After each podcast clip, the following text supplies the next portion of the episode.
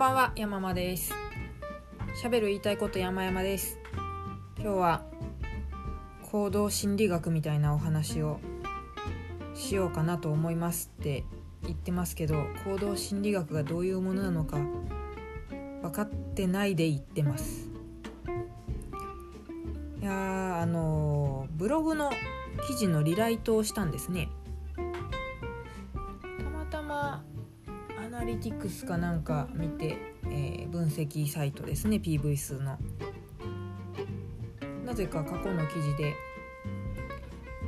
私があのファミリーマートでホットスナックコーナーでつくねの串を買ってそれであのー、棒に「当たり」って書いてあるんですよ。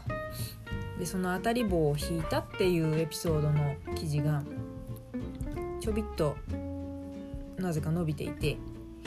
で結構気に入ってた記事だったんでああじゃあ書き直そうかなと思ってつい最近リライトをしたんですね。いやーなんかそれを、えー、と2年半ぐらいの前前の記事でいろいろ思い出しながら読み返しながら書き直したんですけれども、まあ、内容はどういうことかと言いますと、えー、つくね串を買いました食べました。生まれて初めて当たり棒を出しました。嬉しい。だけどこれレジに持っていけないっていうその葛藤ですね。そうなんですよ。そのままお店で変えてもらえばいいんですけどなんかこう戸惑っちゃって。当時30過ぎですからね。2年半前か。31にか。こんないい年した女ががっついて恥ずかしいみたいのもあるし食べたてほやほやの串を渡される店員さんの気持ちってみたいなのもあるしで結局持ち帰って洗って干していつでも差し出せるようにキッチンペーパーにくるんで持ち歩いてたっていう話なんですけどその時の写真がちゃんと撮ってあったのでもしよかったら記事を読んでいただけると嬉しいです。あの検索ワードは言いたいこと山々つくね串でいけますので。そうなんですよ。せっかくタダでもらえるって言ってんのになんかそれその権利を使うことを恥ずかしいと思うというか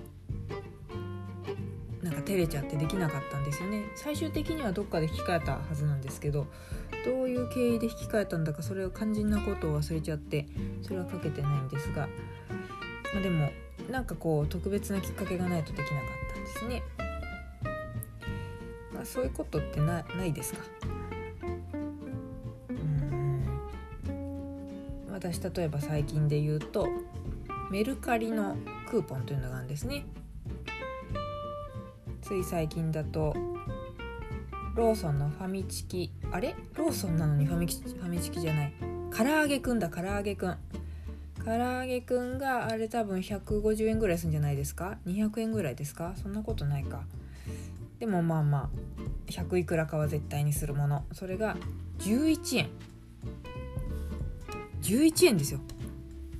それで買えると。そういうクーポンが発見されて。いやぜひこれは食べてみたいなと。コンビニのホットスナックばっか食ってんなっていう印象かもしれないですがまあまあとにかくこれは恩恵に良くしたいと。で私が何をしたかってレジに直行ではなくて一度店内をぐるっと回ってなんかすぐ食べなくても良さそうな、えーまあ、チョコレートとかあとは何ですかねナッツとかそういうところを物色してそれを手に取ってレジに要はその11円ポッチ払うっていうのが恥ずかしいわけですよ。でレジに並びながら「あこれでは11円の意味がない!」って気づいて手に持ってたナッツを元の棚に返して強い気持ちで行こうっつってあの並び直してレジに。で「唐揚げくんください。このメルカリのクーポンで」11円だけ払って。まあ払ってって言ってもそのメルペイっていうあの電子マネーなので特にチャリンチャリンとその11円を出すという恥ずかしい行為はなかったですけれども、まあ、その日はたった11円だけで唐揚げくんを食べることができて美味しかったなという話なんですがレジでハッてならなかったら私は300円ぐらいの買い物をしていたわけでナッツね大体2キュッパとかですから。いや踊らされてんなと。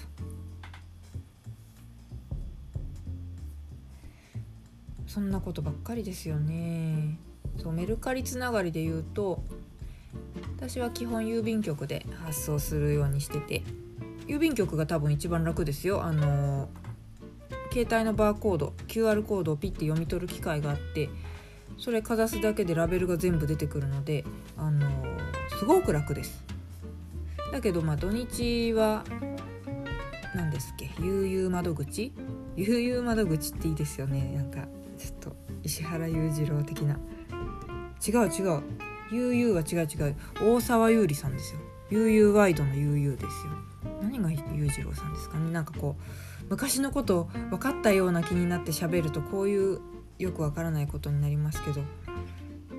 それはどうでもいいです。それはどうでもよくてそう悠々窓口みたいなのがないと土日出せないのでそういう時は、えーと、ローソンで出すことになるんです。でローソン行ってロッピーっていう読み取り機みたいなのに携帯かざしてでそうするとレシートが出てきますバーコード付きの。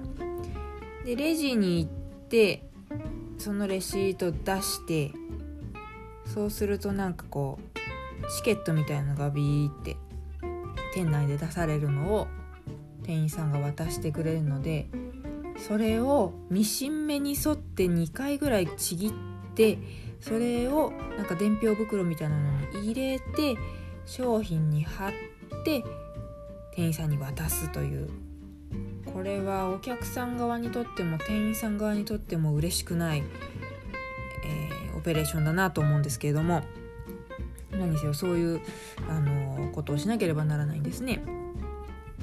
でこれ金銭は発生してないんですよ金銭授受は。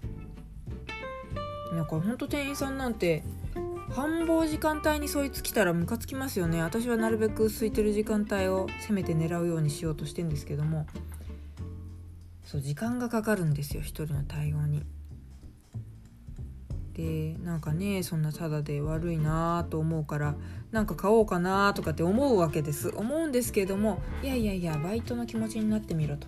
私がバイトだったらばただでさえその時間がかかるしなんかそれでお買い物っていうのはまた別の手間がかかるしいやもう本当あの発想だけでいいんだけどみたいに思いそうだからこれは逆に親切だと思って発送の作業だけお願いしてお買い物はまたの機会にお礼の気持ちを込めてまた来ようみたいな考えすぎなかもしれないんですけど、まあ、そういうようなとにかくこうただとか、えー、超破格で利益を得るというのは罪悪感があるのでこうレジ周りのものとかね何かついでに買おうかなみたいな気持ちになってしまうんですよね。いやでも結局そうあのそれを狙ってのことじゃないですか。唐揚げくん11円なんて。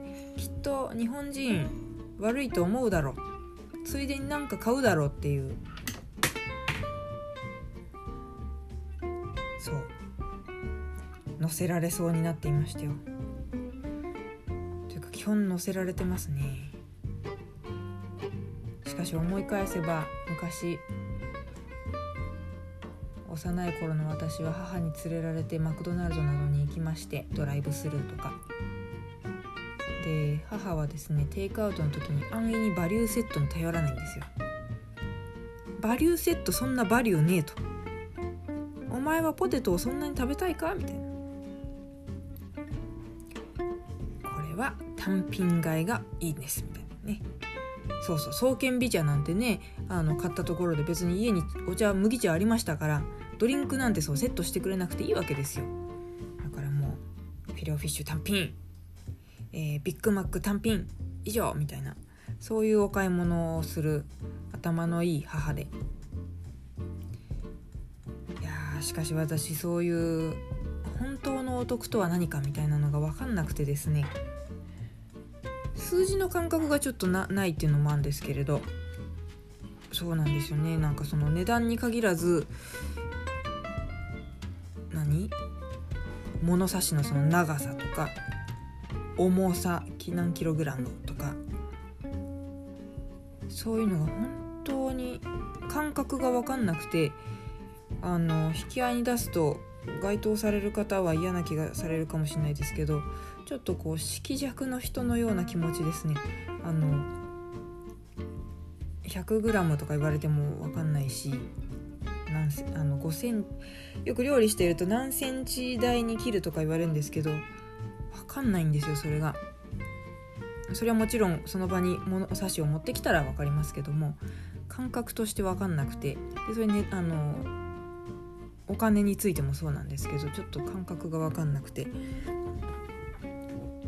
そうだからあの母はすごいなと思っていました。うんでもそういう話をしてたんじゃないですね。行動心理学の話だったはずなんですよ今日は。そう踊らされちゃうなという話です。皆さんは結構踊らされる側ですか？それ踊らされるというのは要はそのお得なものを提供されると悪いなと思ってついで買いをしてしまうタイプなのかお得だけをがっちり享受できるタイプなのかということです。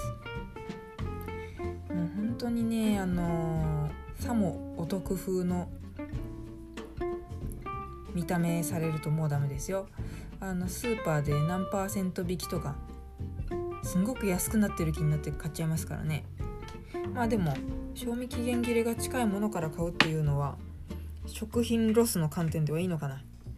でも20%ぐらいってものによってはね20円ぐらいしか安くなってなかったりしますから。バカだなと思いながらレシート見るんですけど感覚が分かんないんだから仕方ない。ほらまた何の話してたか分かんなくなりましたよ。そう行動心理学です。そして今回も去り際が去り際が分からなくなっている。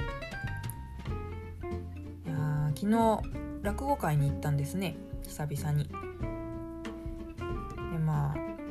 事に下げがオチが気持ちよくて。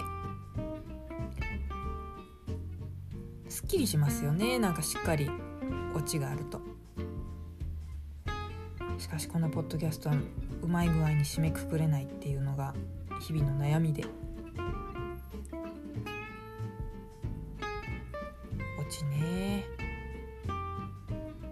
オチ言うとしたらそうだな。今回だったらろいろわーわー言うとりますけど私がこのポッドキャストで、えー、皆さんを私の手のひらの上で転がしているんですけれどねとか言うのかな。でも全然転がしてないですもんね。うん。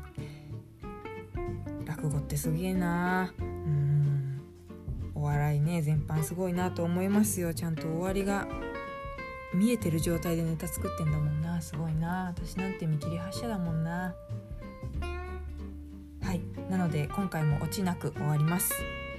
え聞いてくださってどうもありがとうございました。これにて失礼いたします。